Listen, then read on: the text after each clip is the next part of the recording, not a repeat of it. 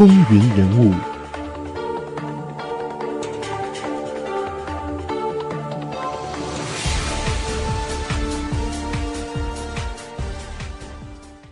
好，欢迎大家回到节目当中来。那我们之前是继续跟大家讲述美国第一任总统乔治华盛顿的一些故事。刚才我们回顾了他在任职期间，以及一直到他退位、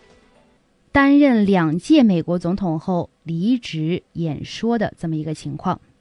那我们另外还要跟大家分享一下的，就是在华盛顿的任期内啊，可以说通过了许多重要的法案。那他都有哪一些重要的法案呢？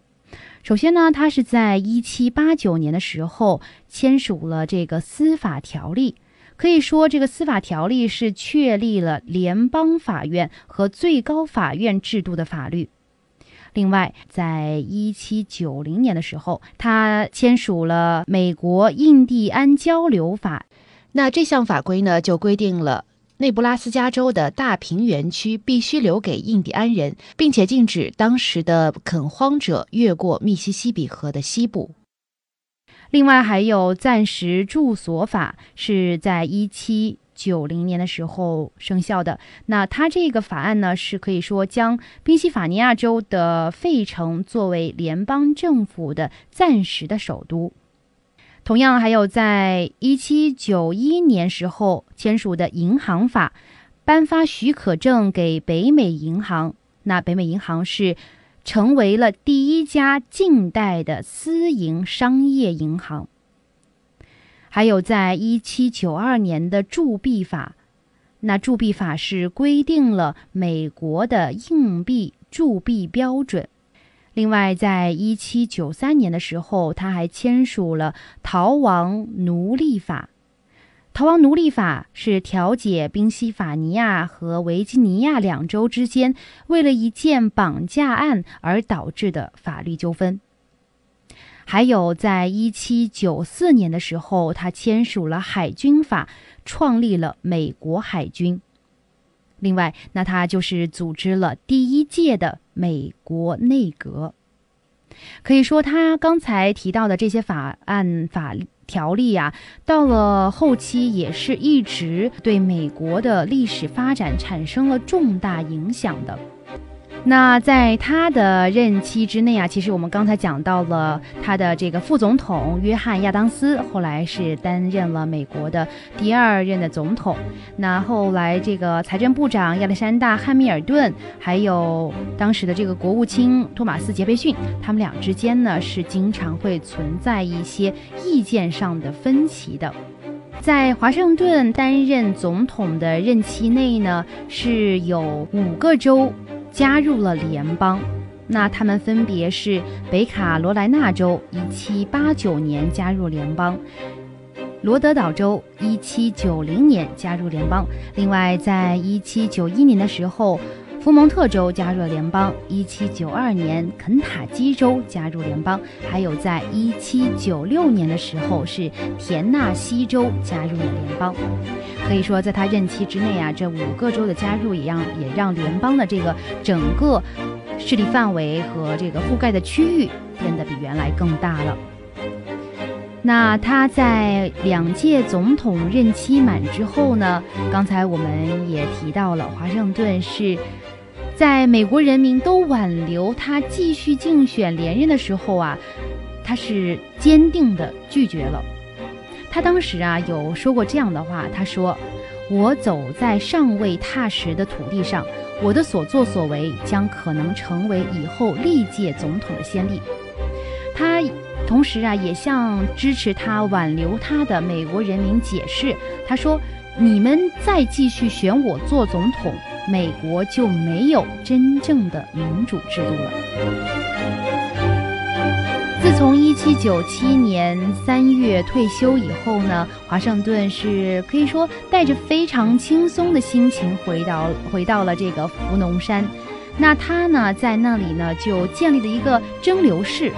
这个蒸馏室啊，或许是当时最大的 whisky 蒸馏酒酿造业者的蒸馏室了。那一七九八年，也就是他回到这个福农山的一年之后，就生产了一万一千加仑的 whisky，获得了七千五百美元的利润，在当时也是一笔不小的数目了。那在一七九九年的时候啊，美国是即将，呃，又要进行这个总统选举了。联邦党人因为党内的分歧和声望日下，就希望华盛顿出来竞选。但是华盛顿当时啊，就写了一封信给一名州长，他在信中是这么说的：“他说，一旦我这样做，将是可耻的，因为尽管这是我国同胞的愿望，而且在大家的信任下，我可能当选，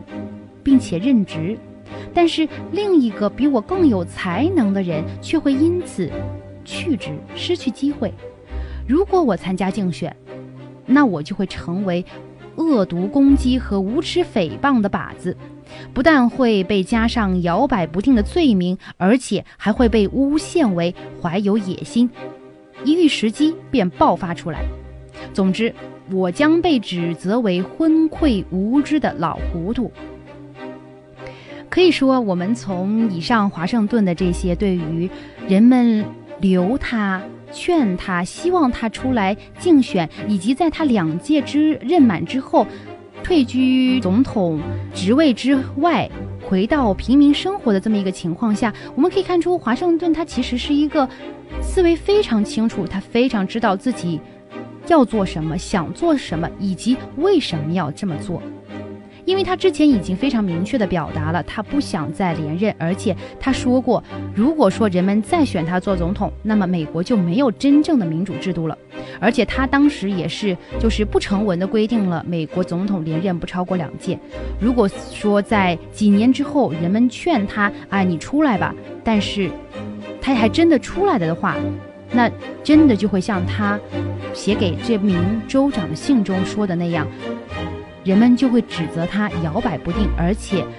有图谋、有野心的人就会来指责他说：“你这是伺机而动。你当时说的很坚定，但是现在你看经不住人们劝吧，人们一劝你又出来了。所以说他是坚定的回绝了这么样一个提议。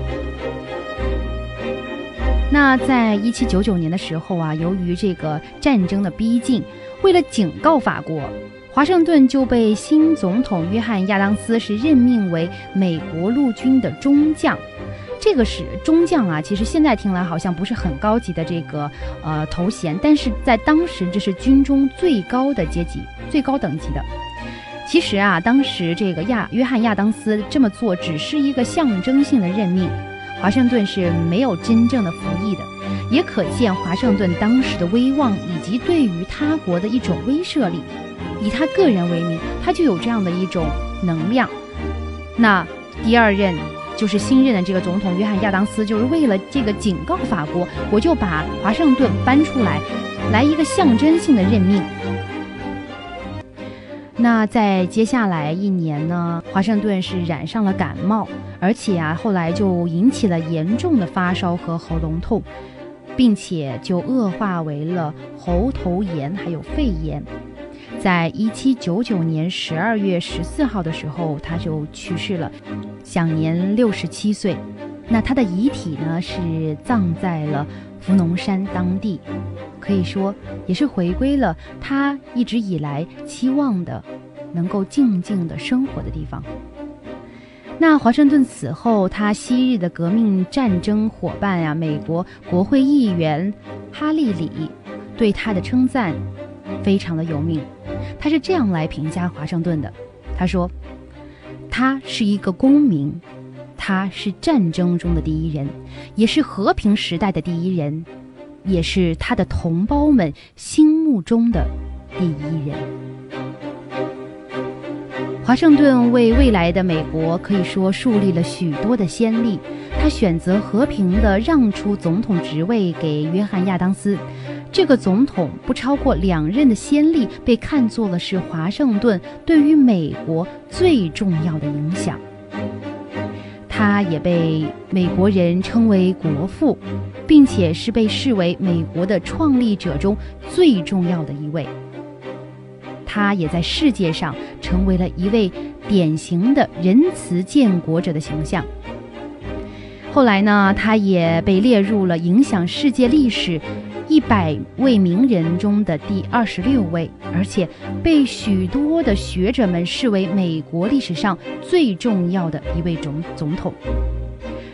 尽管华盛顿去世的时候啊，他是获得了当时最高的军衔三星的陆军中将。